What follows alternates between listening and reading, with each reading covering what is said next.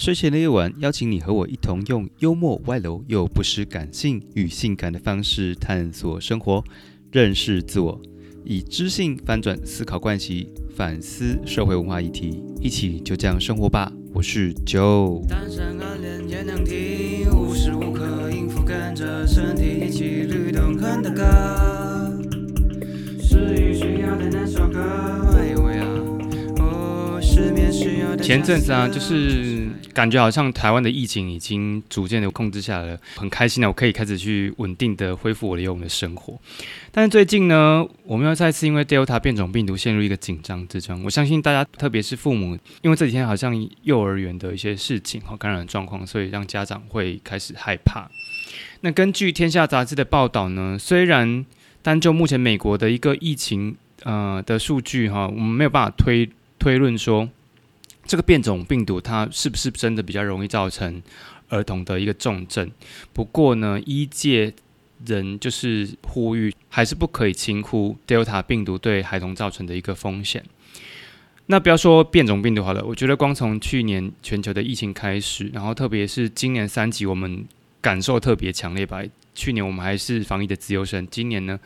好，三级的一个状况对许多产业呢造成是很大的影响。在联合劝募近期的一个调查，全台大概四百多间社会福利团体，有高达八成的社福团体的捐款受到的影响，那九成呢被迫需要调整服务模式。同时呢，联合劝募的理事长呃表示说，弱势的朋友在这波的疫情之下面临的一个心理的恐惧跟经济的压力，我相信其实很多人都这样哈。那但是就社福团体这个非常仰赖捐款，就是社会公益的，更是辛苦。加上受服务者呢，原本适应力就不佳的这些朋友呢，就会更需要社工来协助他们的稳定。另外，我自己嗯，前阵子其实刚好也有参与一些关一场关于那个儿童跟青少年社会服务的一个线上的会议哈。然后后来我们有讨论到说，其实有很多的社工在表示说，这股疫情之下对于直接服务的一个困难，跟他的一些后续的负面的影响是什么。当然，包括全台湾的，呃，五月开始儿童在家自主学习啊，很多父母开始跳脚啊，等等的哈。那这样的问题，在一些呃提供儿童跟青少年直接服务的机构，也面临到了很多的呃执行上面的一个困难，服务上面的困难。社服团体它助人服务中有很多是需要人跟人的一个高频率的接触哈，虽然服务。形式后来就改变成是一种线上进行，但是其实也发现产生了不同的问题，跟新的一些服务议题需要去解决。那嗯，部分的弱势朋友在这种接受服务的服务之后呢，其实原本在疫情之前，原本他们已经开始有一些正向的转变，可是在这疫情之后呢，其实之前累积的一些服务成果哈，就变成是。啊，这是一些社工的分享啊，就是说变成是一个很停滞，甚至是退化的一个状态。同时呢，也有一些主要是靠募款或者是像是机构成立的庇护工厂来协助支持像障碍者就业的，也因为这股疫情，然后捐款人的收入减少，甚相对的就影响到。呃，社福团体他们的收到的捐款就少了三，甚至到五成哈。那有些活动不能进行了，所以那些工厂他们的餐盒订单呢也就锐减。嗯，我为什么会开始关注到这件事情？是因为我自己过去在曾经在社福团体有服务过。那对募款呢这件的困难其实特别有感，所以其实即便是小额的捐款，我们都非常的感谢。那跟今天的主题有什么关系呢？今天其实我邀请一位朋友，那跟我们今天要谈的是社会公益跟募款其实有些关系哈。虽然我的节目也是非常欢迎干爹干妈乐捐呐，但是乐捐的连接在我的频道上面是有的哈，欢迎随喜。好，人家说有钱出钱，有力出力了。那今天呢要聊的是在这样的一个全球疫情环境之下呢。大家应该没有想到，今年还有一群年轻人哈超前部署，在五月三级之前呢，就大概在一二月的时候，短短四天从北到南串联哈，就募到两百四十万的捐款，那给了台湾最南端的育幼院。哦，今天呢，当然我们不是要聊育幼儿园呢，就是说，但是我们要聊的其实是这一个整个善行，或者是整个公益募款的活动始末，还有它中间过程所发生的一些事情。今天邀请到的是这个行动的副总招 Kenji 来跟我们聊聊这次的行动，那还有在推动过程的一些辛酸血泪啊。这里是就像生活，我是九。首先，让我们欢迎 Kenji 这次这整个行动的副总招。Hello，大家好，我是 Kenji。Kenji，你可以跟我们稍微，反正我们今天重点其实就是直接切入这个话题了啦。好，没问题，可以。对对，就是寒暄的部分，我们就自己私下再寒暄哦。可以，可以，没问题，嗯直接跳过。对，嗯、就我刚刚开始讲的，就是说，嗯，今年其实蛮多社服团体因为受到疫情的影响，嗯然后捐款捐款的部分少了很多，然后也进而影响到整个机构的，就是一些服务还有品质。那你们是在一个什么样的情况之下？是谁先发起的吗？呃，或者请你大概简单的介绍一下这几个。我们一开始的时候其实是透过一个呃课程呃这样的课程，时候认识团队大家这样子。嗯嗯嗯，所以认识了我的总招丹阳，对，那在课程的过程当中，呃，有一些挑战跟一些任务。嗯那那时候为什么会选这个呃金州育幼院？其实当时的时候也有几个社服机构、社服机团体，构，对，嗯然后嗯让我们去做选择。嗯当时的时候，我们想说，有些可能都是在花莲，因为之前的呃社服经验的服务对象都是在花东，呃，就是一些原住民原住民部落部落之类的。嗯然后我们想说，好像比较不一样的一个选择点，好像有看到这个议题，它是在呃台湾的最南端的一个育幼院。相对来讲的话，呃，我们当时在讨论的时候就觉得说，想要做点不一样的一个社服呃服务性质，所以我们就特别选了这个离台湾最南端的一个地方，然后去做服务。所以听起来是你们是参加了一个课程后，嗯、我们就是这样因缘际会，然后认识了大家。嗯所以当时的时候，就是我们想要在这个课程里面有这样子公益回馈的一个动机。那它是一个课程结束之后，然后你们要去执行的一个成果验收吗？还是什么？嗯，其实它是一个算是一个一个任务，或者是嗯说一个呃，让我们可以回馈这个社会主要的一个很重大的行动。OK，对，因为其实很多课程的话，它很多是在课堂上学习，但是你如果在课堂上学习的一些、呃那种呃，就是你所学到的东西，然后应用在你的社会生活或是你的生活上面，所以它透过这样子一个互动的方式，然后让我们去做的这样子一个呃举动，这样子。OK，所以它这个课程它可能是跟募款有关系，是吗？啊、它不一定是只有募款，它还有其他的一些内容，哦只是其中有一项有一环是做这件事情。募款这样对，子。所以其嗯实这个团队我们的人数的话，那时候也是大概有三十几位，三十几位伙伴，哦，你说光这一个募款行动就三集结三十几个，对，三十几个但是伙伴这样子。但是那一那一参与那个课程可能是更多的人啊然后他们分别在不同的组别里面，然后去嗯执行他们的一个任务，是这样子吗？嗯，可以可以这么说，哦对。，OK OK，、嗯好，那所以你们刚开始呃决定呃决定好要选择金钟育幼院，嗯，好，那你们做哪些功课啊？就是说。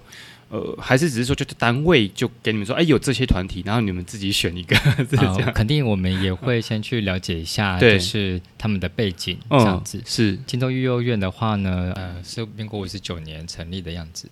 嗯然嗯，后那时候好像是一个老兵，对，他是五十九年，然后这个我可以帮你讲，他他 他是就是公所兵役科的科长嗯郑嗯先生，嗯。他就是集结那时候，因为他你说他旁边是佛，他是佛堂，他们寄居佛佛堂嘛，他其实是那个金明宝宫的佛众信徒，然后大家一起有钱出钱，有力出力去创办的。嗯。那当初可能是孤儿院吧，对，当时一开始的时候是叫孤儿院，嗯。然后因为嗯。因为那时候可能科长他会觉得说，就是小孩子每天早上起来的时候就会看到，呃，就会又在被这个孤儿这样子的一个重新回想自己是一个孤儿的事情，对，所以才会后来改成育幼院。嗯，那希望是这些孩子在呃成长过程中是呃是有教育的，是可以被抚育长大的这样子嗯的一个想法在里面，所以他们后来就才改成这个育幼院这样子。OK，所以就是也是为了孩子他的在嗯，自我认同的阶段，嗯那个心理的建设、心理的认同，他希望有可以产生，就是透过这个名字的转换，可以有一些不同样的自我认知，嗯，对，是吧？嗯，对因因为其实名字或者是说你取名字的时候，是真的也是蛮有一个呃它的含义在的。嗯对，像我们每个人的名字，其实或多或少都是带着很多不同的含义在里面，甚至是父母亲的期许，嗯甚至是呃长辈的一些厚望之类的。嗯呃所以取名字，甚至是在呃这样子一个命名当中，它都有一些背后的含义在。所以当时为什么不继续叫孤儿院，而是要改成育幼院？我相信他一定也是在这个方面去考量到呃孩子的一些心理成长的一些呃层面。还有社会怎么去看待这一群就是所谓的失家儿童？对，那因为、嗯、呃那时候我们也有跟他们的那边的负责人，然后嗯就是来做洽谈，那了解到他们在于经费上面的一个困难点。还有就是说，他们当时的园长希望可以，呃，在为他们的育幼院的小朋友重新建立一个家园，嗯，嗯所以嗯。呃，需要的经费其实蛮庞大的，但是他们又希望这些呃一亲然后孤苦的小孩子有一个很好的呃成长的空间，所以他想要设计的房子的话呢，是比较偏向是小朋友喜欢的风格，所以他们那时候带了小朋友去很多不同的一些呃场地场域，去看看他们自己心里面想要的那样子家是什么样的风格。好，所以哦当时我们在嗯跟他们聊天的时候，呃，觉得这个呃想法是蛮棒的。嗯那对于小朋友来说，他们也是我们国家未来的栋梁嘛。我们那时候也是这样想，所以会觉得说，就是其实小朋友在成长过程中，他们是比较呃孤单的。而且也是呃需要更多的照顾和一个保护，所以我们想要就是用这样子一个捐款的方式，然后来促进他们可以更快的完成他们呃一个梦想的家园，然后有可以容纳更多的这样子的孩童去做嗯一个保护，还有就是让他们可以嗯呃好好的成长的一个空间，这样子。，OK，所以这是我们当时主要的考量点。等于说他们是目前其实是有一个呃收留，就或者是临时安置的空间，可是他们现在的施加尔的孩童多了，所以他们需要在新的空间，是这样子吗？其实他们那时候是在佛堂里面暂住，哦所以他那边是一个庙房，那就是在庙的旁边的话有一些居所，那其实是公用的，但是有很多香客会去他们那边参访拜拜。哦那所有的哦空间，小孩的生活起居其实都是比较没有那么的呃有隐私，哦哦所以相对来讲说，他们的生活空间条件并没有那么的适合，才会想要有这样子另外一个在旁边不久不远的地方有个空间，然后就是重新独立改建独立出来独。立给孩童啊，子。对对，所以当时哦他们这些孩子是、其实住是算是住在庙方里面的一个空间。嗯嗯嗯嗯嗯，那当然就是庙方老旧，可能也需要整修，或者是说一些、呃漏水啊，或者是一嗯些嗯隐私的部分啊，嗯或者是说公用啊、安全卫生什么之类的。所以其实，在这样子一个过程当中，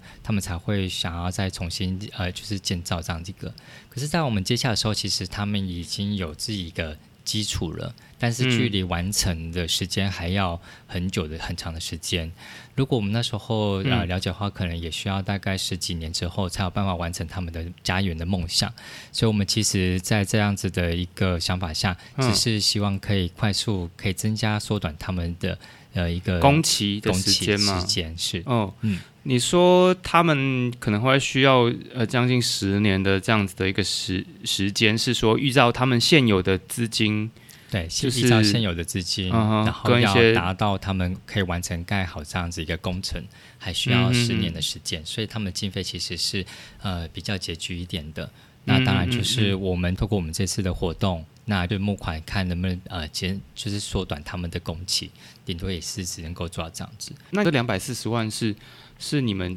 依据他们的需求去定出来的，还是说他们直接告诉你说，哦，我们现在可能会需要两百四十万的这样的一个工程的缺口的？当时的工程缺口的话，我们也是按它的比例下去调整。那以我们的能力所及的话，当时也是规划大概是两百左右这样子。对，所以其实呃金额的部分的话，也是呃我们也是就是直接定一个目标。大概就是预计也是两百两百五左右这样子。对，所以呃，金额的部分的话，是我们自己就先定立的。对，所以其实院方的话，当然就是看我们也没有特别去说我们应该要募多少，嗯哼其实多多少少都是心意，都只是心意而已。嗯嗯对，所以我们是按照工程比例款的那个呃比例下去做调整的。OK，那你们知道他们目前现在呃有几位小朋友吗？呃，目前我们上次去看的话，将近有十到二十左右。对，但因为年纪有呃，就是年龄层遍布的比较广泛。对，因为他们其实他们的年龄就大概八到十八岁，就他们收留的条件呢，是年龄条件是大概在对对这个范围里面这对。那因为也有男生女生，他们也都是混在一起生活这样子，嗯，所以其实生活条件并没有到很如很预期的理想这样子。对那相对来讲说，呃，孩子的成长过年过程或者是童年，其实或多或少都会对他们未来的人格有很大的影响。嗯嗯，那相对来讲，讲说，但他们如果在从小的环境里面，嗯可以是懂得关怀或是懂得感恩的话，对，其实他们对于未来的人生的规划，可能会有更多的不同的想法跟呃，就是呈现这样子。嗯嗯嗯嗯嗯，OK。不过我刚刚听到你提到一件事情，我觉得很棒啊，就是说关于那个空间的规划，他们是让小朋友可以有机会去参访其他的，或者是说去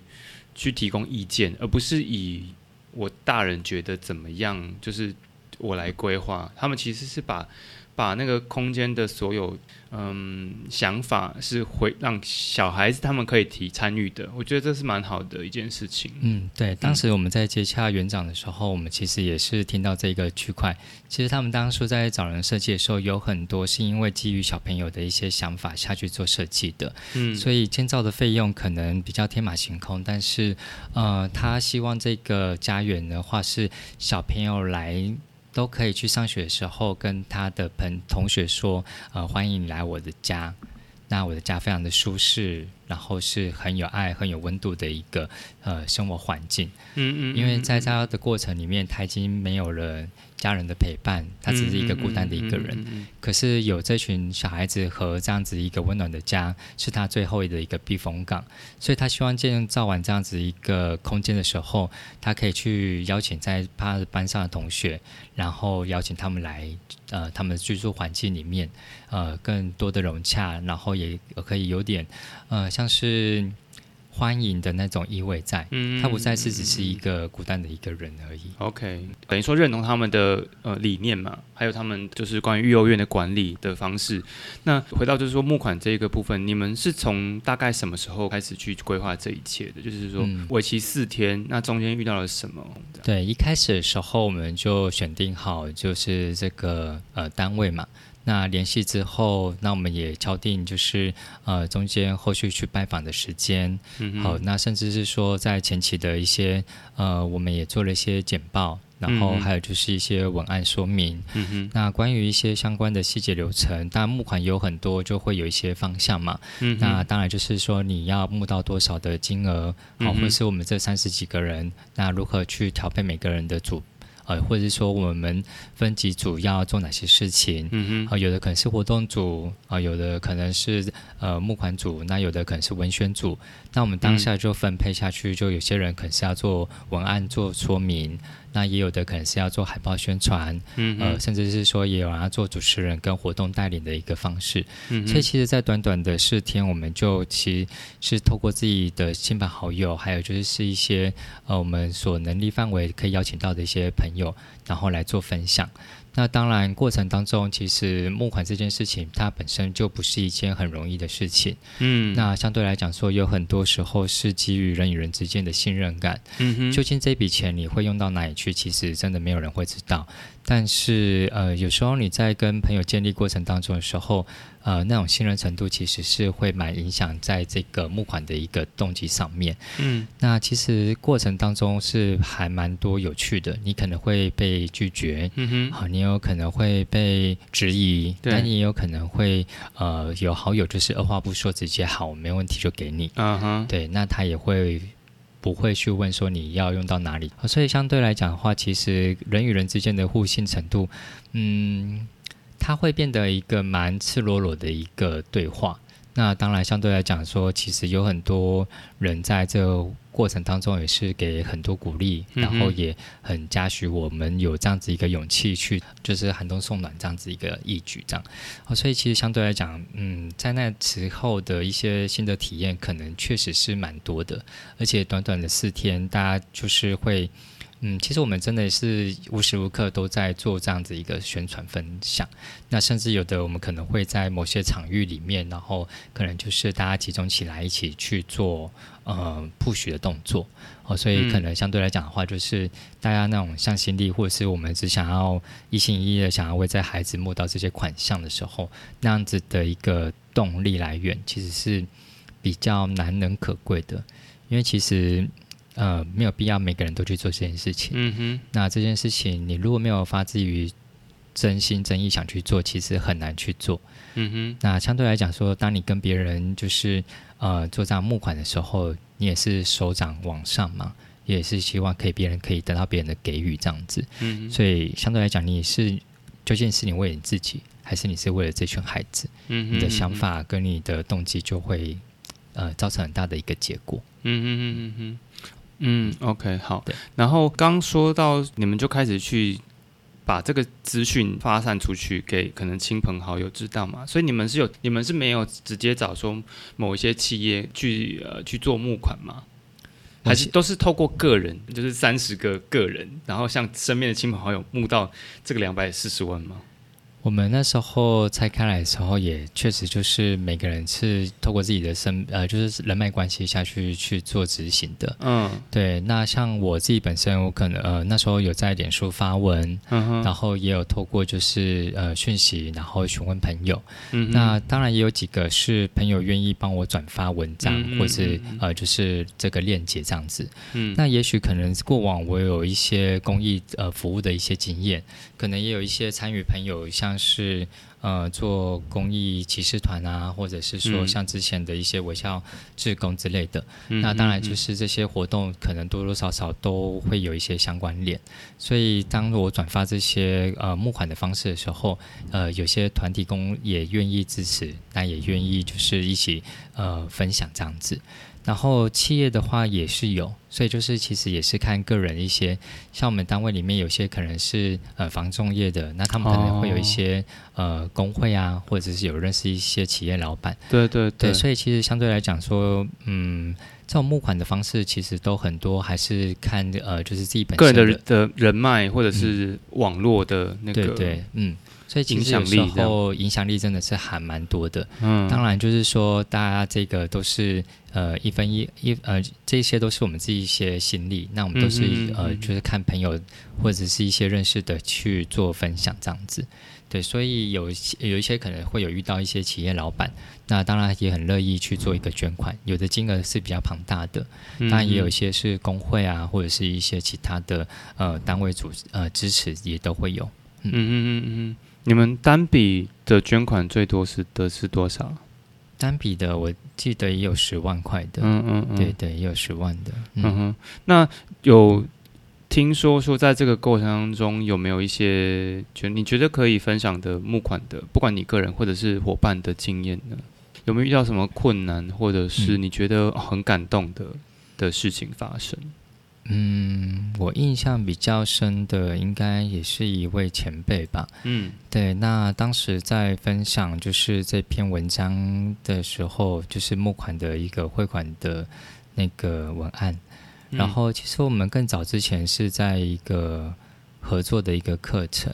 嗯那那时候我之前的话也有主持过一些，嗯，就是一些讲堂。然后他那时候是我们受邀的一个讲师，这样子。嗯对，主要是讲品牌行销的这样子一个前辈。嗯那他本身也是很有创意想法。当时对我来说，因为我们只有见过一次面，然后合作嗯两次这样子的情况下，那他也是二话不说，马上就汇款打款给我。嗯那金额的话，其实也还不也蛮大笔的。嗯对我来说，我觉得这是一个蛮蛮令人感动的，因为其实我们可能不是认识很久的一个朋友，嗯那种关系并不是非常的深厚，嗯哼但他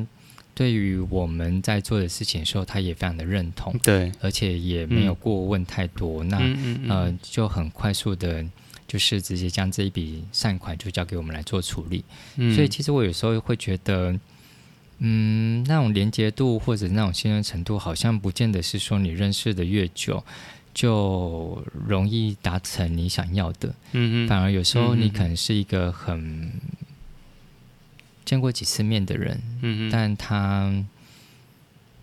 就这么突然的，就是好愿意就支持了这样子，对，所以嗯。那个、那个 moment 的时候，我会觉得很很难以形容。有时候你会在问、嗯。在问我自己的时候，我为什么要做这件事情？又或者说嗯我为什么要找这样子的呃，或者是找这一位不是那么熟悉的朋友去做法海？嗯嗯嗯，可是你当下你没有办法想很多，甚至你也会觉得说，呃，我就只是把这样的讯息分享出去，嗯嗯嗯嗯那决定权在于对方。对，我嗯了解，所嗯嗯嗯以，我如果设想的太多，我这个也想，那个也想，我根本做不了这么任何的事情。对，所以我当下我就也就是直接分享了，然后回应的时候。其实当然也有好的，也有不好的，嗯当然也有就是已读不回的，都会有。对哦，真的哦，对，那我也觉得没有关系，反正这只是这件事情他对我没有感兴趣而已。哦，对了，那也许可能我们出去吃饭或者出去玩，他可能就会有回应这样。嗯，所以，说我也嗯觉得这个也